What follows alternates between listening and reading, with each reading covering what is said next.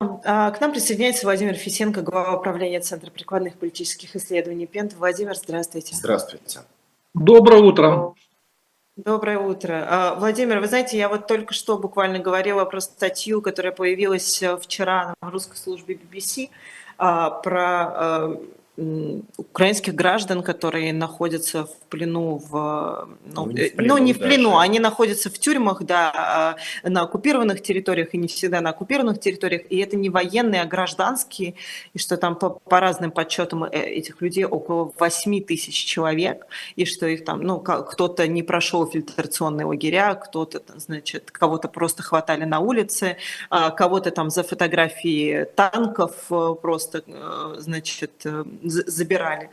А, а в Украине, во-первых, знают о каком-то количестве этих людей действительно? Есть ли какие-то списки и вообще есть ли какой-то механизм вообще, как можно, значит, вот таких вот людей вернуть? Потому что понятно, что как бы, это не военнопленные, да, и их э, обменять не получится.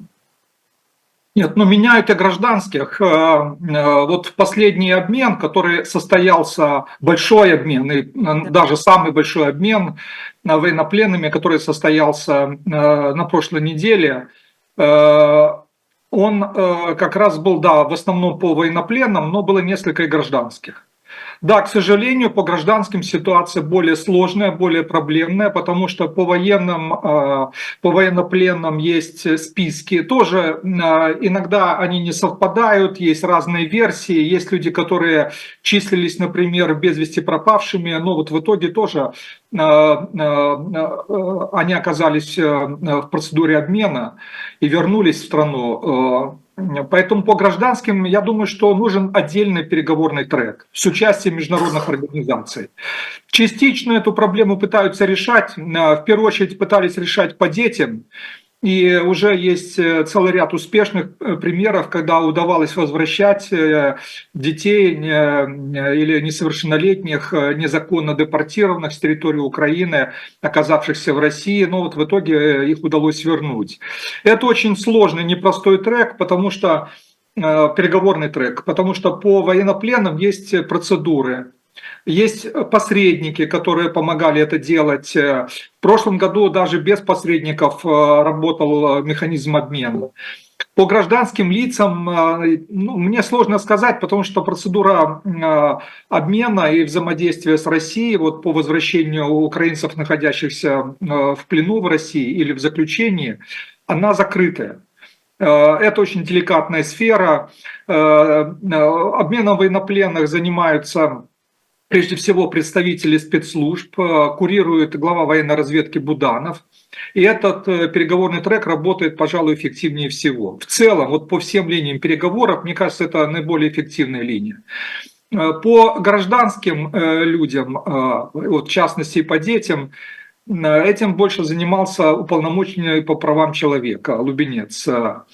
Э, я, к сожалению, не могу здесь выступать в роли эксперта, потому что я не, не владею достаточным объемом информации. Тут лучше обращаться вот напрямую к представителям офиса украинского омбудсмена. Я думаю, они дадут больше информации. Но то, что проблема тут есть, мне всякого сомнения. Очень хорошо, что журналисты подняли эту проблему, потому что ну, по военным э, и общественное мнение работает активно, в том числе семьи э, военных оказывают давление на украинские власти, хотя здесь не от властей зависит, а э, от э, России, от их готовности вот, осуществлять такой обмен. По гражданским вряд ли может работать процедура обмена. Да. Поэтому тут нужно искать другие механизмы. Нужно проводить, вот надо составлять списки, проводить верификацию.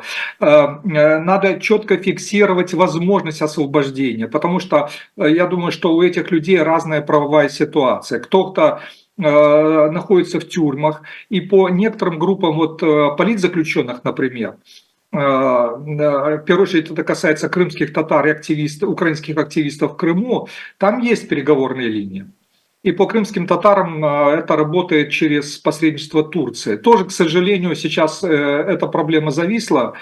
и нет продвижения, опять-таки из-за блокирования российской стороны. Но тем не менее, там во всяком случае есть механизм. А вот по людям, которые, например, в процессе фильтрации, когда они хотели выезжать, а их задержали, и они оказались в российских тюрьмах, наверное, действительно нет и точного списка этих людей, и надо проводить вот процедуру их верификации, э, каким образом их можно освобождать, через какие правовые процедуры. И надо, наверное, через посредничество международных э, организаций, прежде всего гуманитарных организаций, э, создавать правовой и политический механизм, переговорный механизм их возвращения в Украину. Так что я считаю, журналисты BBC поняли очень важную, очень знач... социально и гуманитарно очень значимую проблему. Ну, проблема составления списков, она все-таки вообще существует. Я э, по детям э, знаю, что, например... По детям, э, да. По детям как раз больше работа проведена. Я, извините, что перебил. Вот проблема, на мой взгляд, опять-таки, я здесь не могу быть экспертом, но исходя из того, что я знаю, что я слышал, вот как раз наибольшая проблема по тем людям гражданским, кто пытался выехать с оккупированных территорий. Вот там проблема наибольшая, потому что э, часто большинство родственников или семьи этих людей на оккупированных территориях э, э, на территориях, контролируемых украинским правительством, ну, не всегда есть люди, которые бы могли продвигать эту тему. И э, формально вот этим, наверное, должен заниматься уполномоченный Верховной Рады по правам человека Дмитрий Лубенец. Но э, тут надо действительно создавать какой-то специальный, отдельный переговорный э, механизм не, не только для переговоров, а и механизм обмена. Надо процедуру создать. Каким образом, не обмена даже, вернее, а возвращения их в Украину.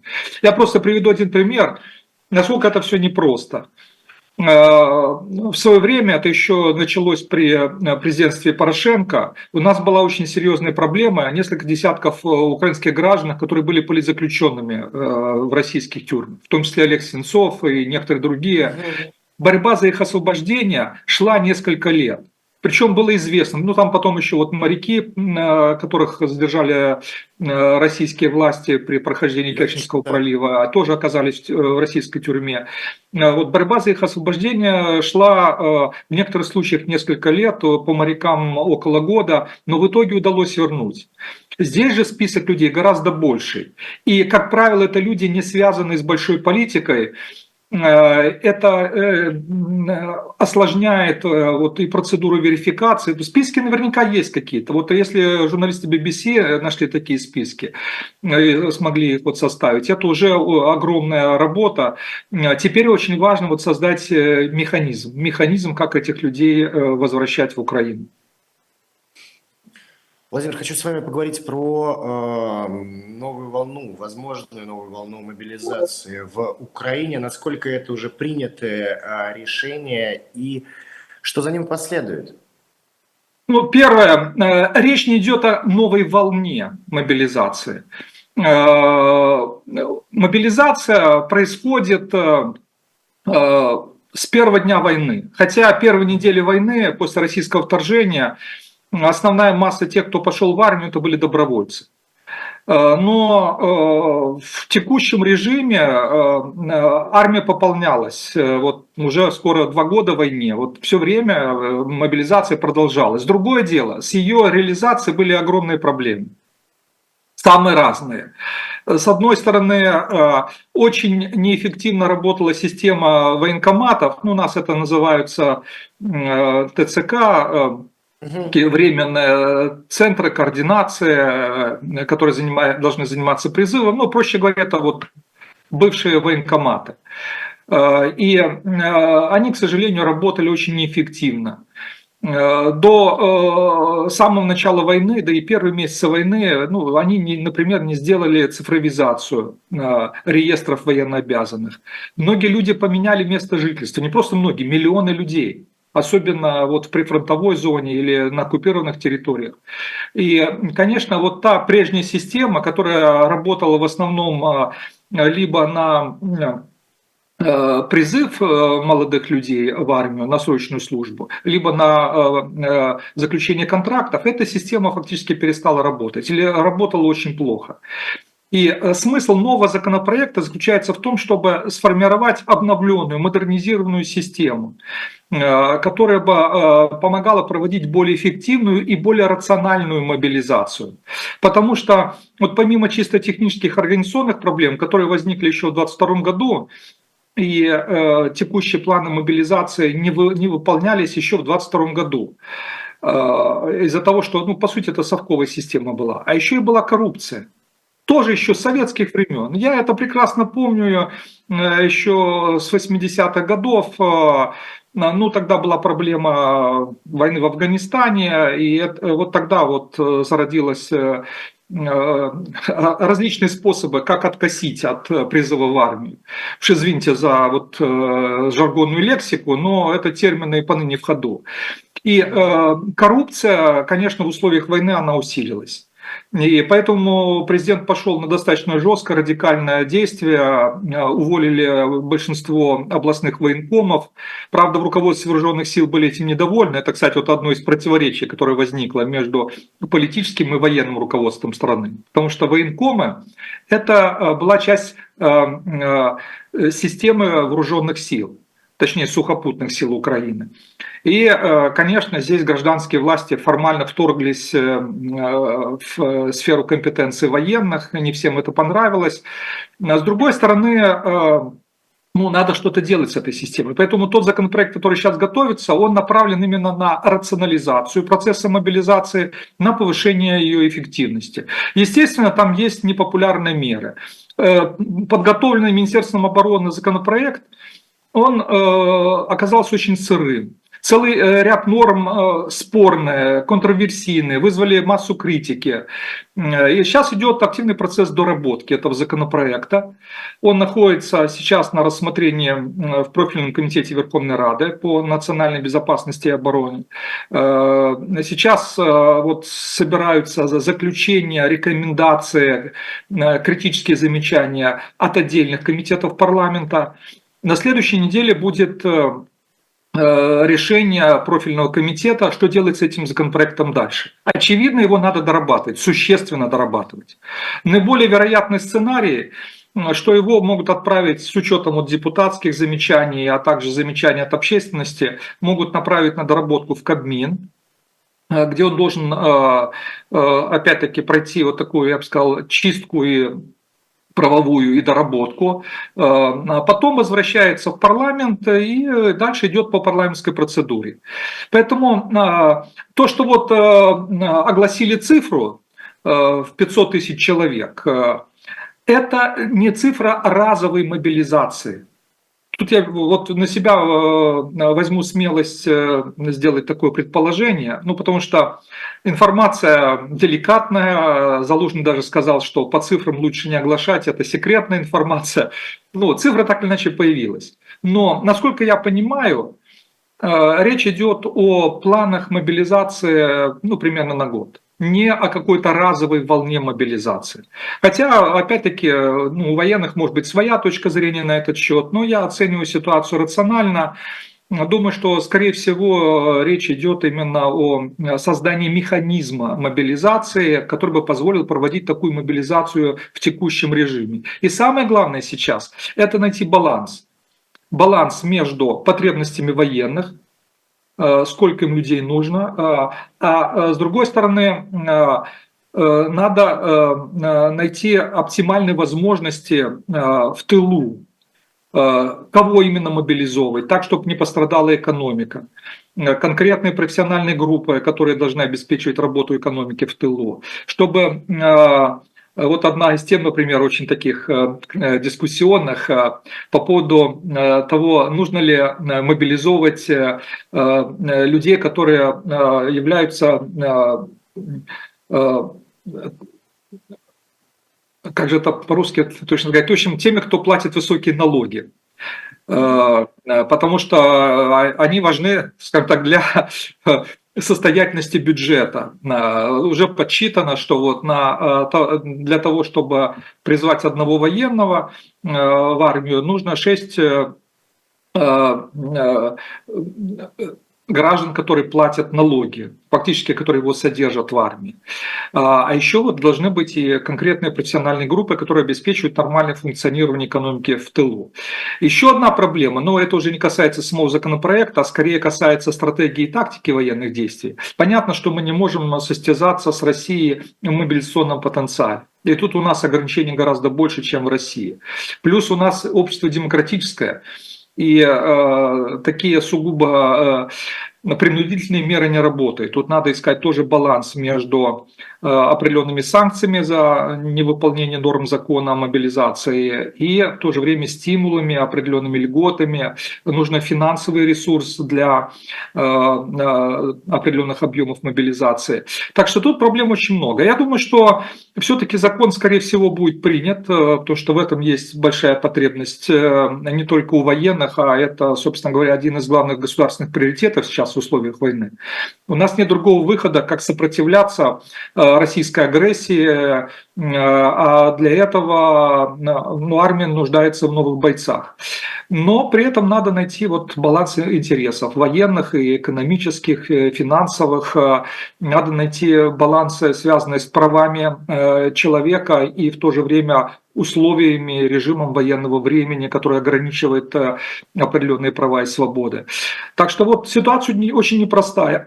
Что касается последствий, ну, э, я могу сказать об одном последствии. Опять-таки, это моя субъективная точка зрения. Я здесь не претендую на какой-то высокий уровень обобщения, но я думаю, что с учетом нынешней ситуации э, и чисто психологических проблем э, у многих людей, связанных с войной и с мобилизацией, сам процесс более массовой мобилизации. Это не будет тотальная мобилизация, и это не будет волна какой-то большой мобилизации.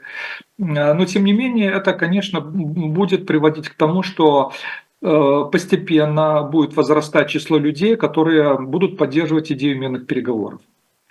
Пока у нас абсолютное большинство украинцев э, против переговоров на российских условиях.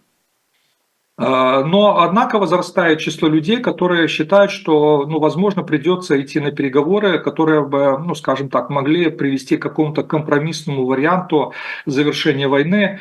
Хотя, на мой взгляд, единственный рациональный э, и компромиссный именно вариант завершения войны э, ну, в ближайшей перспективе, это лишь прекращение военных действий. Другие компромиссы вряд ли возможны. Прекращение военных действий и оставить территории вот так, как они прямо сейчас? Смотрите, э, это вот болезненный вопрос, но речь идет о том, что Украина не будет признавать эти территории российскими. Угу. То есть просто, ну то иногда это называют корейский сценарий. Но еще раз подчеркну, это моя субъективная точка зрения. Да, Официальная да. позиция совсем другая. Э, но э, может так случиться, что просто другого выбора не будет.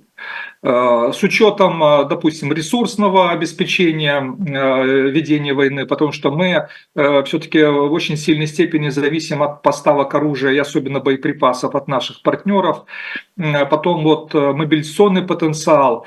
ПВО и Патриот не хватает. На ну, смотрите, насчет, ну, Патриот просто дорогие ракеты. Да. У нас не только Patriot, э, не только система э, Patriot работает, но и другие.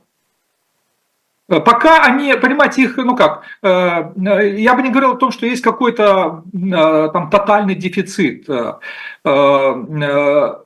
У военных, как любят говорить военные, всегда не хватает боеприпасов, там, снарядов артиллерийских, ракет ПВО.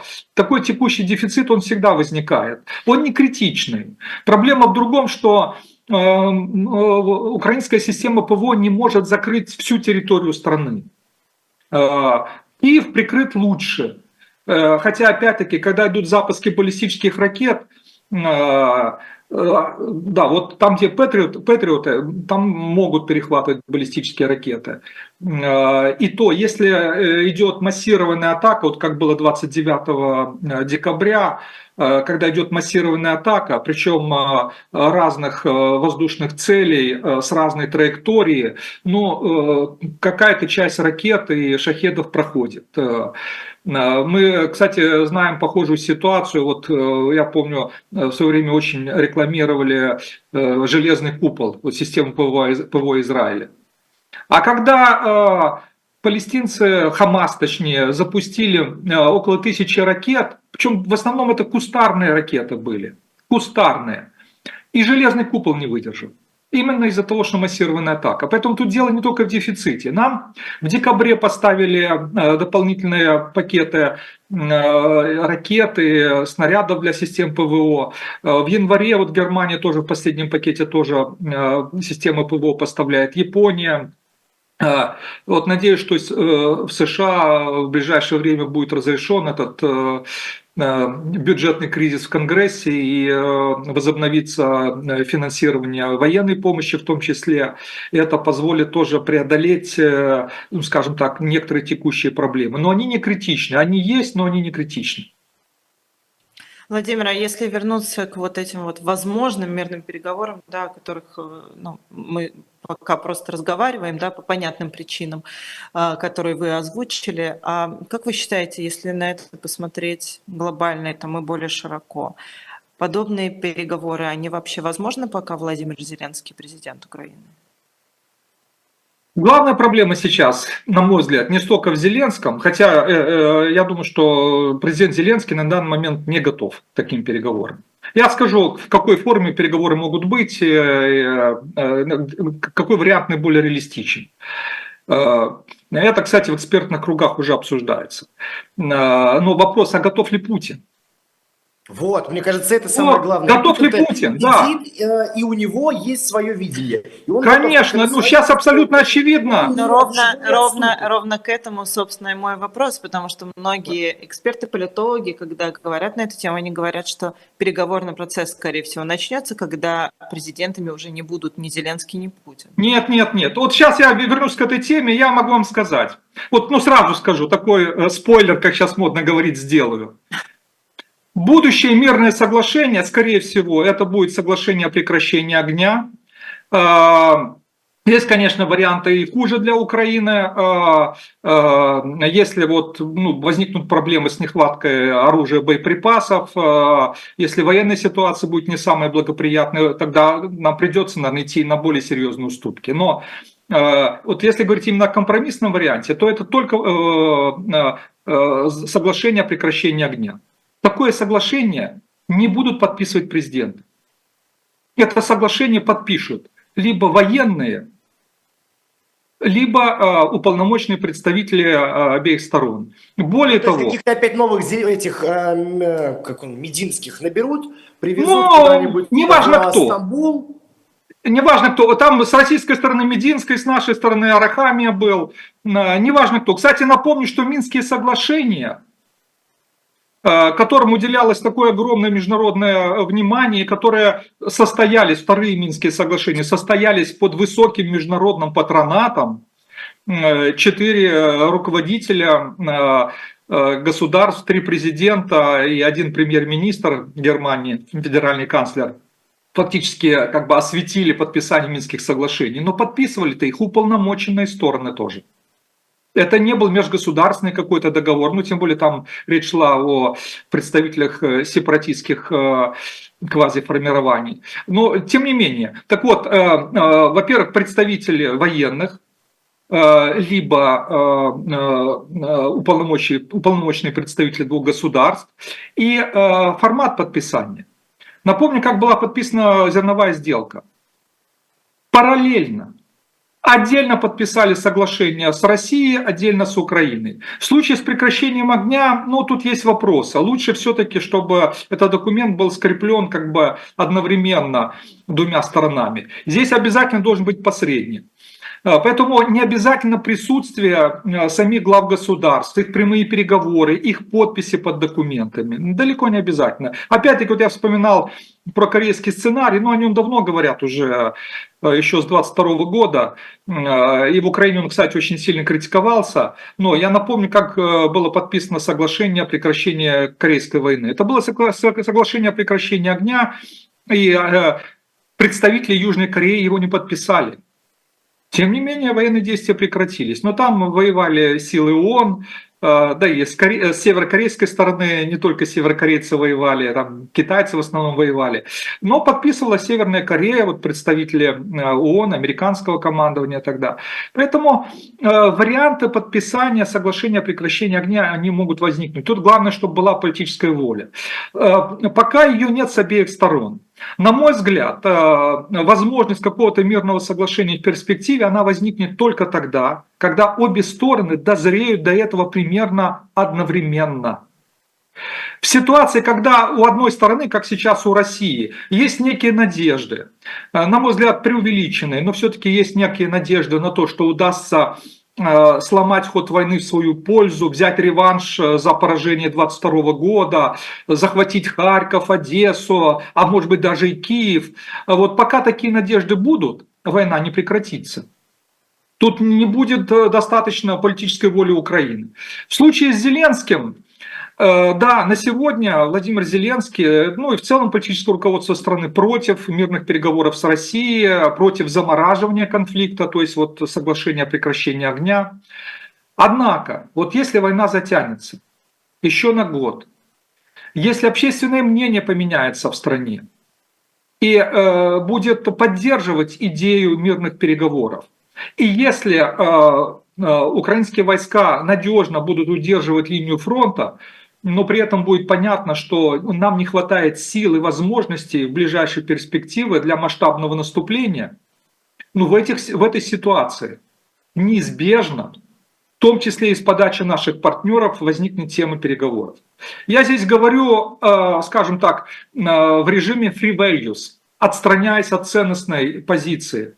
Я, естественно, хочу, э, как украинский гражданин, чтобы все оккупированные территории были освобождены.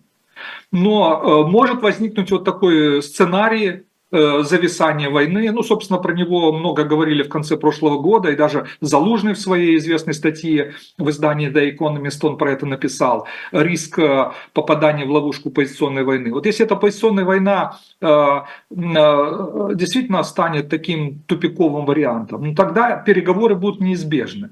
И тогда вариант замораживания войны, он будет меньшим злом, на мой взгляд это не будет оптимальный сценарий, это не будет надежный сценарий прекращения войны. Риски войны сохранятся. Но просто... Это просто, просто отодвинет войну и даст э, собраться силами. Совершенно верно. Говорят, и Зеленский говорит, что это даст возможность России собраться силами. Так она уже собралась силами. Вопрос, надолго ли, насколько хватит. Это уже другой вопрос. Э, тут разные есть мнения. Но нам на, э, надо будет собраться силами. Нам надо будет восстановиться. Мы в более сложной ситуации, чем Россия находимся, потому что война идет на нашей территории, и у нас потенциал меньше, чем у России. Поэтому нам придется действовать более гибко. Так что э, на сегодня, да, готовности нет, э, но я бы не стал э, однозначно утверждать, что такой готовности не будет, допустим, там, через полгода, через год. Но я убежден, что с высокой вероятностью какие-либо реальные мирные переговоры начнутся только после завершения президентских выборов в США. Очень заметно, что Путин многое поставил на президентские выборы в Соединенных Штатах, надеется на победу Трампа. Э, и ну, в любом случае, чем бы ни закончились президентские выборы в США, вот только после этого, я думаю, в Кремле будут определяться, начинать, не начинать какие-то переговоры. А ну, сейчас... Еще почти год. Но это... Ну а что делать, да? Вот э, в этом смысле нам надо выстоять.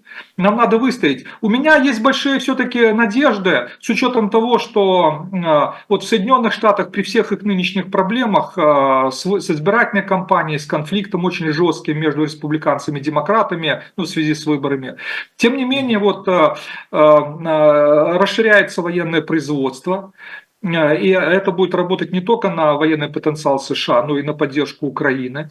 Э, в Европе э, есть четкое понимание рисков военной опасности и, и как текущих, так и будущих военных угроз со стороны России. Гораздо медленнее, чем США, но тоже идет разворот в пользу укрепления собственной системы безопасности, расширения военного производства, помощи Украины, стратегическая установка на помощь Украины в Европейском Союзе существует. Нам Тем нужно менее, ни Евросоюз, ни Соединенные Штаты не э, приняли решение до Нового года, хотя оно так ожидалось, насколько я понимаю, в Киеве, о э, серьезной финансовой и военной помощи в Евросоюзе. Это речь шла о 50 миллиардах, в Соединенных Штатах о 60 миллиардах. И вот сегодня разговаривали с Ниной Хрущевой, американистской, и она говорит то, что возможно, возможно, э, опять же, чтобы договориться с республиканцами, Байдену придется эту сумму несколько сократить. Это будет уже не 60. Э, да, вполне возможно. Сейчас я прошу прощения. Подключу зарядку. Да, э, вполне возможно, да, это один из возможных вариантов, э, но есть политическая воля, понимание, что это отвечает национальным интересам США. Даже э, спикер Нижней палаты Конгресса Майк Джонсон, трампист, э, даже он э, как бы понимает, что Путина надо останавливать и Украине надо помогать. Да, Э, в первую очередь надо решать американские проблемы, граница с Мексикой, иммиграционное законодательство. Но вот э, будем надеяться, вот сейчас уже есть информация о том, что предварительно пока достигнута политическая договоренность по бюджету, э, чтобы не было шатдауна, и вроде бы достигли компромисса и по вопросу границы. А это означает, что есть, в принципе, хорошие предпосылки, что могут проголосовать и пакет помощи, тем более это ведь не только для Украины, но и для Израиля. А, поэтому я думаю, что вопрос будет решен, но сумма может быть несколько меньше. Да? А, что касается Евросоюза, то а, вот здесь э, все более прогнозируемо. Вопрос будет решен в начале февраля он отложен, но э, механизмы поддержки Украины вот на текущий период, э, на ближайший месяц-два они есть. Прежде всего финансовые поддержки, но и оборонные пакеты тоже есть. Вот э, э сейчас, например, э, Германия как раз компенсирует, понятно, что может быть не в тех объемах, как Соединенные Штаты, хотя в США тоже это сократилось в конце года из-за вот этих бюджетных проблем. Но тем не менее, вот э, оборонные пакеты от Германии, от Норвегии даже, там, ну, Финляндия в два раза увеличила производство артиллерийских снарядов для Украины. Нам нужно больше, конечно, гораздо больше, но тем не менее это помогает нам, э, ну, скажем так, на определенном даже минимальном уровне э, удерживать оборону. Пока задача сейчас именно такая. Но стратегическая установка на поддержку Украины Украина, она сохраняется. И потому что это отвечает интересам э, и, прежде всего Европейского Союза, но и Соединенных Штатов тоже. А что будет после э, Трампа, версии разные. Э, здесь, я думаю, будут такие качели, шарахания. А, слушайте, а Трамп все знает. Он, он, если к власти придет, он за час всю войну закончит. Он ну, сказал, мы это слышали раньше. Можно я вот по Трампу приведу конкретный пример. Трамп ведь уже был президентом. Был. Уже был президентом. И Трамп никогда... Минус Северную никаких... Южную Корею, насколько я... Ну, смотрите, я, я про Украину. У него никогда не было больших симпатий к Украине. Была даже обида на Украину из-за наших политиков, которые поддерживали Хиллари Клинтон в 2016 году, ну, ну так открыто. А, а, и он а, симпатизировал Путину. Он несколько раз встречался с Путиным, вел с ним многочасовые переговоры. Но из-за политической конъюнктуры и опять-таки из-за э, понимания э, стратегических интересов США в команде Трампа. В итоге что получилось? Мы летальное оружие впервые получили. Не при Обаме, а при Трампе. При Обаме, на мой взгляд, ошибок и проблем по отношению к Украине – 2014 и 2015 году было гораздо больше, как это не парадоксально, чем при Трампе. Э, но, тем не менее, вот, при Трампе мы получили джавелины. Э, э, Трамп при всей своей симпатии к Путину и желании договориться с Путиным, в итоге ни по одному принципиальному вопросу с ним не договорился. Более того, отношения между США и Россией только ухудшились за президентство Трампа, причем существенно ухудшились. А еще давайте не забывать про фактор Китая. Э, стратегические противостояния с Китаем у Соединенных Штатов продолжатся, и республиканцы в этом плане настроены гораздо более жестко даже, чем демократы. Вот Байден более гибкий в этом плане. Э, а э, здесь будет, несомненно, присутствовать и Россия. Поэтому вот эти слова про 24 часа, это легко сказать.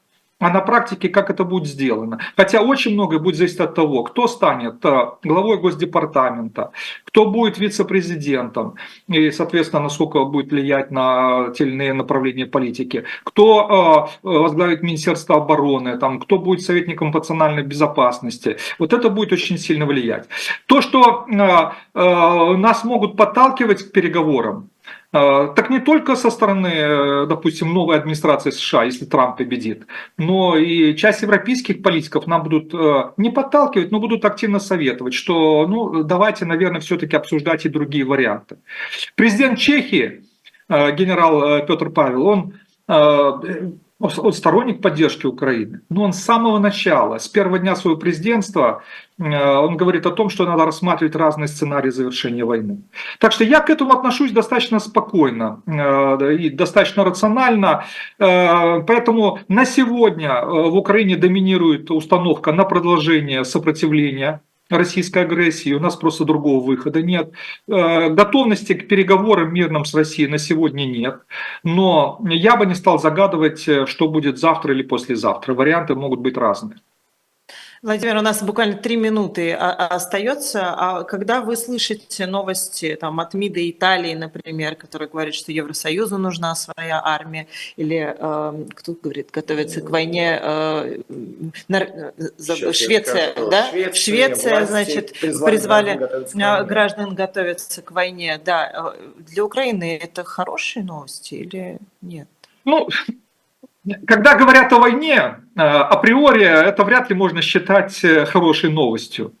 Э, я бы сказал так, для нас вот в этих заявлениях есть проявление реализма и прагматизма.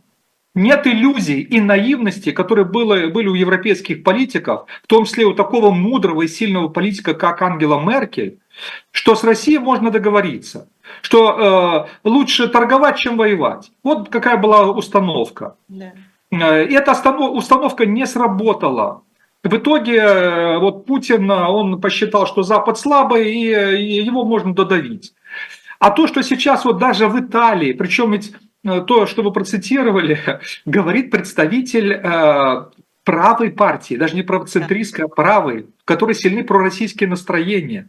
Ну, по Швеции тут я не удивлен. Швеция вот и в НАТО хочет вступить, и, в принципе, ну, думаю, что все-таки это произойдет. И э, настроение европейских политиков, ну, кроме, может быть, представителей популистских партий, они сейчас более прагматичны, более реалистичны в плане понимания угроз со стороны России. Это не означает, что война произойдет неизбежно. Но если в Кремле будут понимать, что Европейский Союз и Запад в целом сохраняет э, потенциал не просто для сопротивления, для поддержки Украины, а может дать э, э, эффективный отпор России, и что он не позволит съесть Путину Прибалтику, в российских, в советских даже терминах говорю специально, да, страны Балтии, а, если говорить в западной терминологии, если будет продолжаться эффективная поддержка Украины, ну тогда я думаю, что при всех желаниях Путина он не пойдет на прямую войну с НАТО, потому что это будет а, ну, война на несколько фронтов, война, которую Россия неизбежно проиграет. Но осознание угроз со стороны России, то, что оно сейчас есть и оно озвучивается, на мой взгляд, это проявление реализма альтруизма. И э, это соответствует нашим интересам, потому что это означает, что нам будут помогать и дальше. Спасибо огромное. Владимир Фисенко, глава правления Центра прикладных политических исследований Пента, был с нами на связи. Спасибо большое, Владимир, за эфир.